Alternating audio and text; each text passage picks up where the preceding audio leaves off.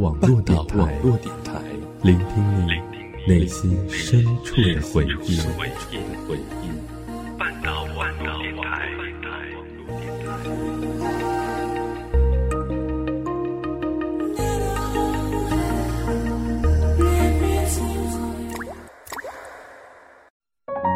我们都在故事里感悟真谛，我们都在故事里懂得人生。我们都在故事里学会成长。你的故事，我的故事，他的故事，你的故事，我的故事，他的故事。这里是我们的故事。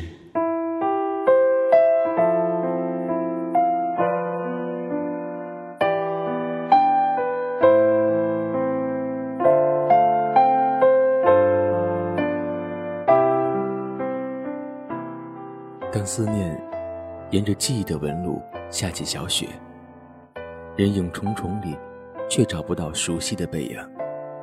那该是一场多么盛大的孤独！其实早已知道，想见的人未必会在彼岸等你，但还是一路跋山涉水的向他走近。到底是爱让人义无反顾，还是只有做到义无反顾，才能假装看不到那些美好？逐渐坍塌的支离破碎，从而多了一份坚持下去的偏执。直到亲手摸到那面南墙而不得不回头时，才开始丈量自己向他走了多远。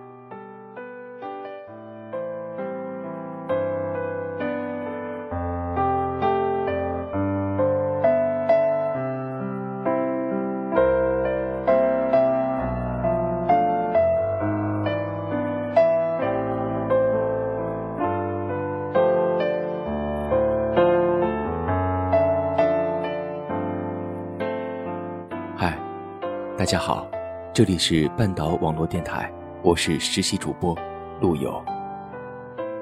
很高兴因为半岛跟大家相识，希望大家能喜欢我的声音，也希望我能为大家带去温暖。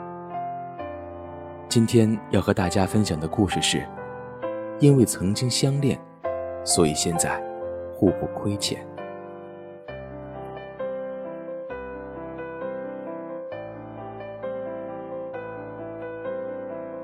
十七岁那年，安然还是一个习惯低头浅笑的小姑娘，扎马尾，规规矩矩的穿着蓝色校服，喜欢用零点三八的蓝色中性笔写端正的楷书。那个时候，对她来说，最痛苦的事莫过于考试没有考进前十名，脸上突然冒出来一颗痘痘，或者坐在她斜后方的陈伟又长高了一截。他得把镜子竖得很高，才能看到男生好看的眼睛。最开始注意到陈伟，纯粹是因为他是班长，维持纪律、通知班级事务等都得由他出面。对他印象的改变，发生在一个很平常的一天。那天，安然刚在食堂吃完饭，准备去上课。他们食堂的门是那种塑胶门帘。每次通过那个门帘的时候，安然都特别小心，因为总有些同学出门时动作幅度很大，手里放下的门帘就会砸到后面出去的倒霉鬼。这次他刚走到出口处，就发现前面的男生很轻地扒开了一个能让自己出去的缺口，然后等到门帘呈现自然垂直状态后，才松开手，很自然的一个动作。好像一切本该如此。那个男生就是陈伟。安然是一个很注意细节的女孩，从那以后，她就认定了陈伟和别的男生不一样，喜欢关注与众不同的人或物，似乎是人的天性。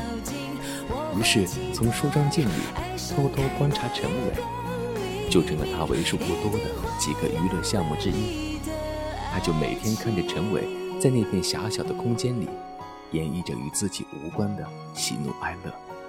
他思考时喜欢用笔挠后脑勺，和同桌说话时喜欢霸气侧漏的自称爷，喝矿泉水喜欢娃哈哈而不是农夫山泉。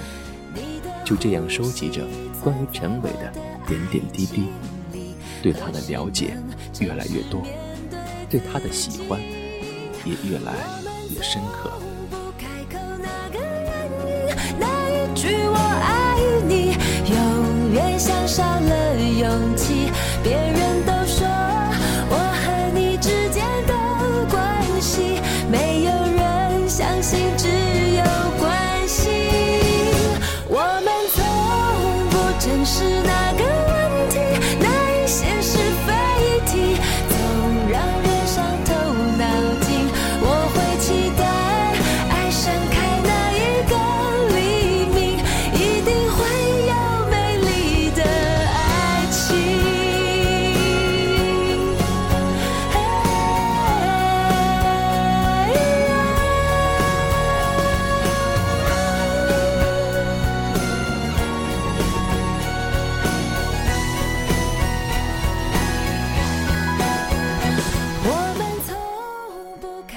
女生是从什么时候开始喜欢对着镜子开始琢磨，怎样才能让自己看起来更能吸引人的呢？有人是因为到了一定年龄，爱美意识的觉醒。对于安然这种从小根正苗红的女孩来说，蓝色校服配上白色帆布鞋，就已经能满足她不惊艳不出现的审美要求了。陈伟的出现。好像给他带来了一面高清的镜子，他的衣着打扮，甚至是习惯，在这面镜子中，通通都显得从未有过的灰头土脸。高二那年，安然不再扎马尾，而是让柔软的头发自然地垂落在肩头，还是穿着蓝色校服，但会恰到好处地露出里面精心挑选的白色衬衣。零点三八的蓝色中性笔也换成了零点五的黑色。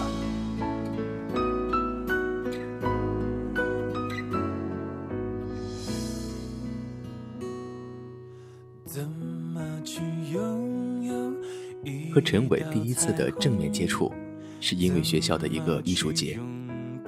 安然作为校办记者，要对话剧《亚瑟王》写一篇专题报道。陈伟就是亚瑟王的扮演者，表演很成功，几乎座无虚席。结束后，很多人在离场时，还在议论那个神话般的传奇人物建立起的丰功伟业。只有安然在为亚瑟王妃归尼维尔对他们感情的背叛唏嘘不已。他有些不明白，为什么明明很相爱的两个人。一起走过了血雨腥风的战争年代，却在和平相守的日子里越走越远。等观众都走了出去，他才从心疼亚瑟王的小心思中缓了过来，去了后台，见到了陈伟。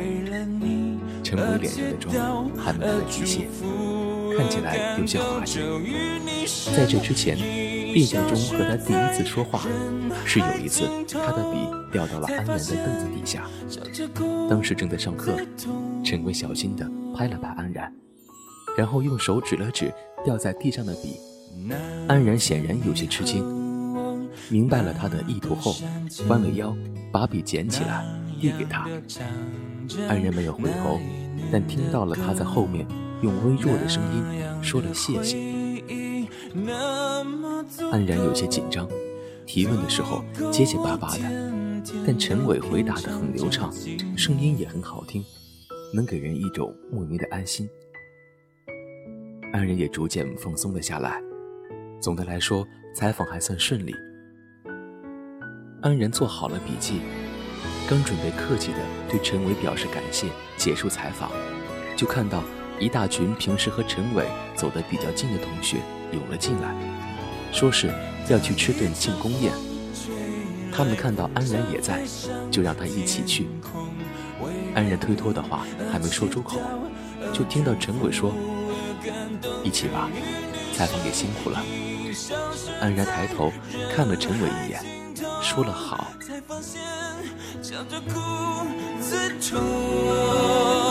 当一阵风吹来，风筝飞上天空，为了你而祈祷，而祝福，而感动，终于你身影消失在人海尽头，才发现笑着哭最痛。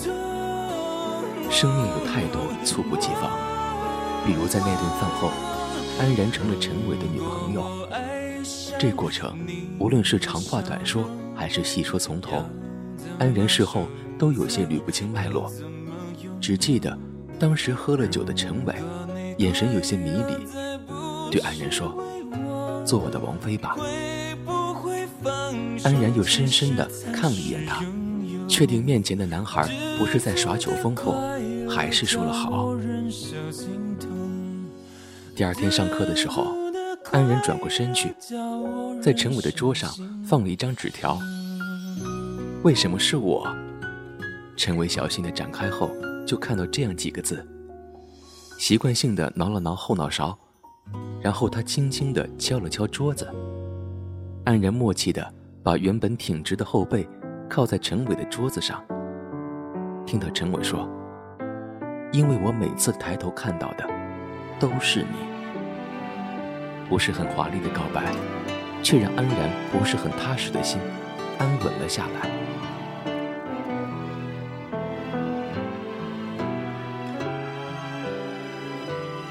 高考过后，陈伟和安然去了不同的城市，一南一北。安然去北京的前一天晚上，陈伟带她去了当时亚瑟王演出的地方，两人嘻嘻哈哈的。说着那三年来在一起的趣事儿，安然第一次送陈伟礼物时偷偷摸摸的样子，陈伟第一次牵安然的手时手心沁出来的薄汗，就这样一人一句的说了很多，企图以过去的甜蜜回忆冲淡近在眼前的离别。最后，四周突然安静了下来，陈伟紧紧的盯着安然说。你在北京要好好的，可别给我弄出一个兰斯洛特。那是后来桂尼维尔继亚瑟王之后爱上的另一个男人。安然怔了怔，看着陈伟认真的表情，回答说：“我不会的，我们一定能走到最后。”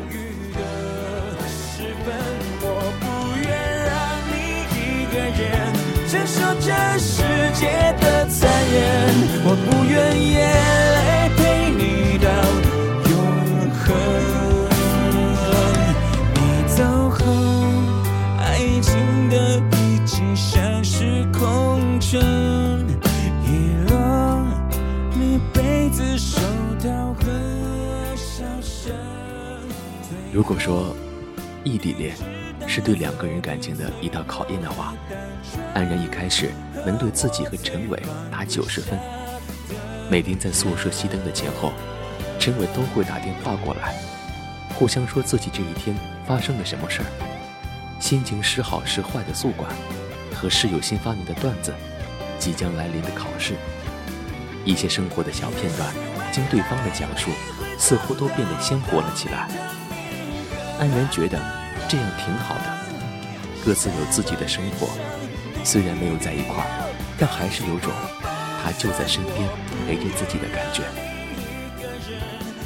在大学的第一个国庆节，陈伟说：“我去北京看你呗。”安然说：“车票好贵，你别来了。”陈伟听后特霸气地说：“没事儿，也有钱。”第二天。他就出现在安然学校的大门口。安然接到电话，一边说“你肯定是骗人的”，一边朝门口的方向奔了过去。看到陈伟时，他正盯着学校的 logo 发呆。安然抑制住叫他的冲动，悄悄地绕到背后，紧紧地抱住了他。两人腻歪了会儿。安然带他到食堂，吃了自己平时最爱的菜，沿着从上课的教学楼走到宿舍的那条路，指给他看平时去的最多的图书馆八楼，还有上体育课的操场。安然给他一一介绍自己的校园，以及校外的一些标志性地点。陈伟一路上都带着笑听他讲着，突然有些害怕面对几天后的离去。陈伟走的那天，安然送他去车站，他安慰着说：“你也看到了，这里什么都好，不用担心我。”陈伟好像想了会儿，才回答说。是啊，什么都好，就是少了一个我。安然当时红了眼。一个人回来时，他心里默数着公交车上那个机械的女生一遍遍地喊着下一站，就特别真切地感受到，陈伟正一公里一公里的远离。安然不是一个粘人的女孩。陈伟也不是忍受不了寂寞的人，所以分数从九十分开始下降，来的并不是那么快。直到传说中的毕业季的到来，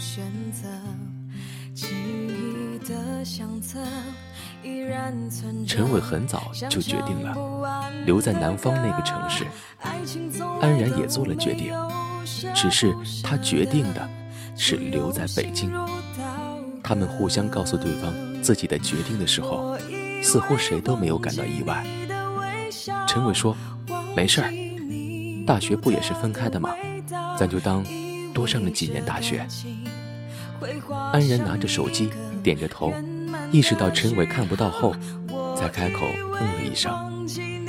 等陈伟挂了电话，安然还保持着接电话的姿势，说：“我们能走到最后的吧？”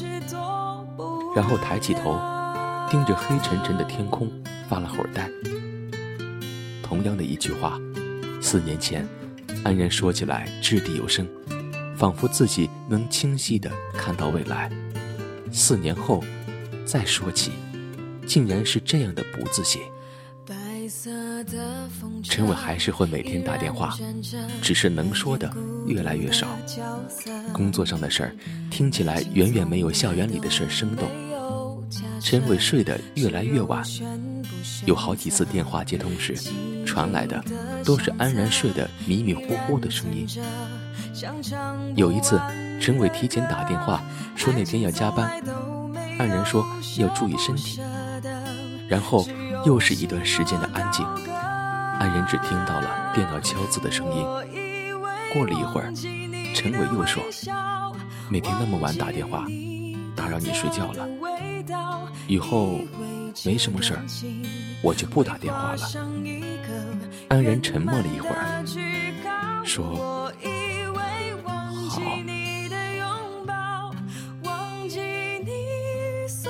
没有电话的日子，安然在做着手里的事时，会经常突然去想：就在那一分那一秒，陈伟会在干什么？然后拿出手机，点开通讯录，翻到他的名字，但随即又把屏幕按灭，继续工作。下了班会反复刷新他的微博、朋友圈，上面有他更新的照片。他仔细地盯着照片里的那个人，身上的那件衣服好像没见他穿过，样式也不是他以前的风格。站在他身边的朋友都是生面孔。背后的风景看起来那么陌生。原来他们俩的生活到底还是有了脱轨的迹象。那一瞬间，安然突然想去他的城市看看他。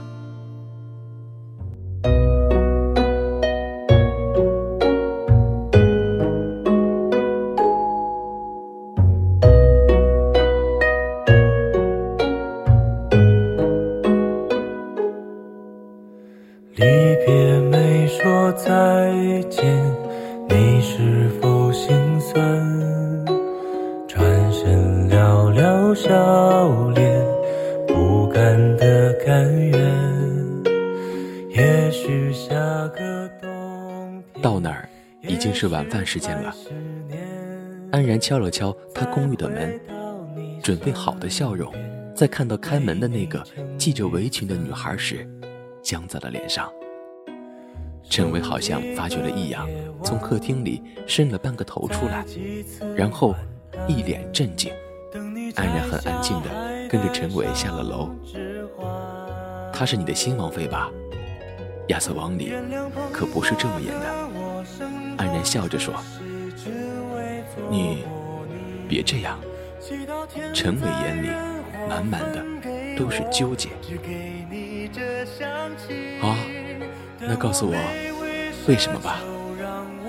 安然还是带着笑。每个时间段，结伴同行的人，可以和自己走的不是同一条路，但方向总该一样。高中那三年，我们沿着同一个方向，走在同一条路上。大学。不同路，但方向相同。但现在，你看，我们既不同路，也不是同一个方向了。我无权改变你的方向，也改变不了我的。你好像说服我了，那我走了。顺便说一句，新王妃品味不错，新衣服很好看。安然拒绝了陈伟的挽留，提着行李箱去了机场。路边的街灯把他的背影拉得忽长忽短。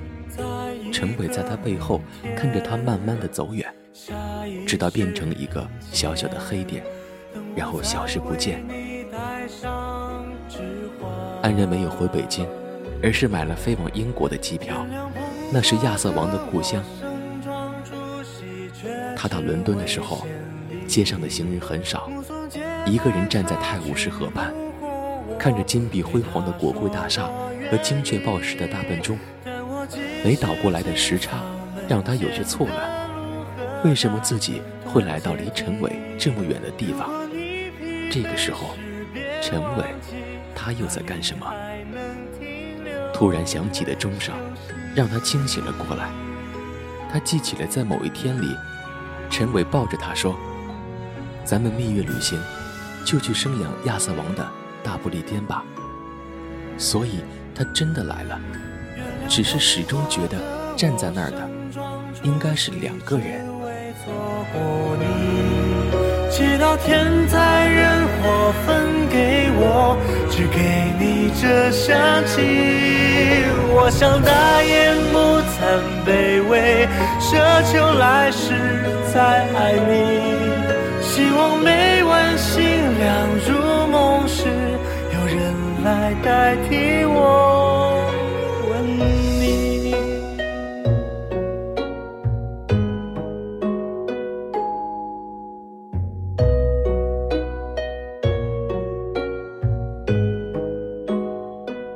你不知道，那天下午你在咖啡店点了一杯蓝山，我走进去。坐在离你不远的窗边，也要了一杯蓝山。你不知道，你在图书馆看茨威格的时候，我躲在书架背后，拿了一本博尔赫兹，假装读得认真，眼睛却透过书本的缝隙偷看你。拿在手里的书都是反的。不经意间看到这段话，黯然想到那年自己在镜子里。偷看陈伟的日子，对于陈伟，他始终恨不起来。回过头去，细细的打量和他相识相爱的七年，好像无论是开始还是结束，都是陈伟在主导。这六年里，他没有给过什么承诺，只是一直在做着应该做的事儿。安然至今都不确定，陈伟知不知道，早在他们关系确定之前。自己对他的喜欢，他只知道自己把最好的年岁给了陈伟，陈伟给他的也是一样。他想要的爱情，从来都不必藕断丝连，也不想互相亏欠。安然一直觉得自己是幸运的，虽然和陈伟的开始有些始料未及，但好歹也是正中下怀。能和自己喜欢的人同行那么久，该满足了。虽然他们还是成了毕业季无数对纷飞劳燕的其中一对，虽然最终还是只剩下他一个人。他开始有些明白了，为什么最后亚瑟王和圭尼维尔会有那样的结局，只是还是有些说不清楚。有些人总结说，是现实打败了爱情。可现实到底是什么呢？对于安然来说，现实就是生命有太多意外，有些意外带来的是惊喜，比如她能成为陈伟的女朋友。有些带来的是遗憾，比如他们没能走到最后。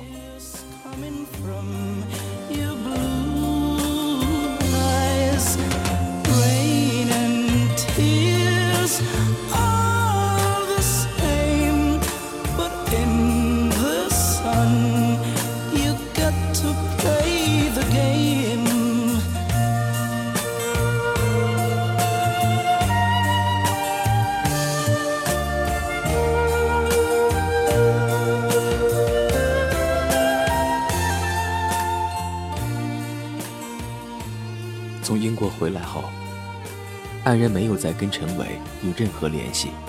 收到过他的短信，陈伟说对不起，还说了谢谢。安然不知道他谢谢的是指他的成全，还是指他们一起走过的那些年。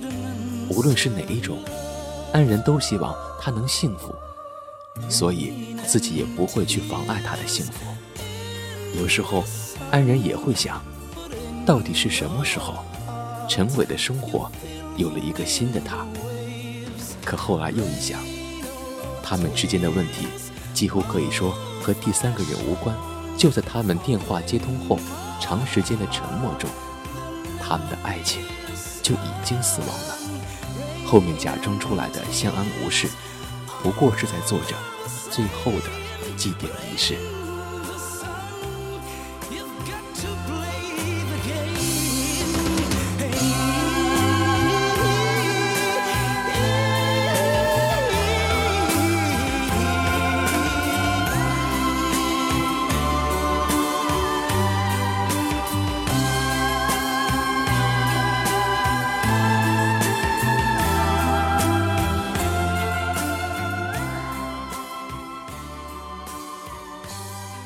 经的少年，已经飘落至他方。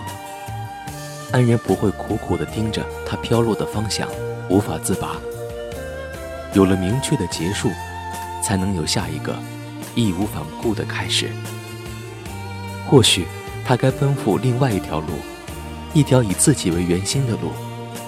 他的心里还是会装着一面镜子，映入镜面的下一张脸，依旧会是他的王。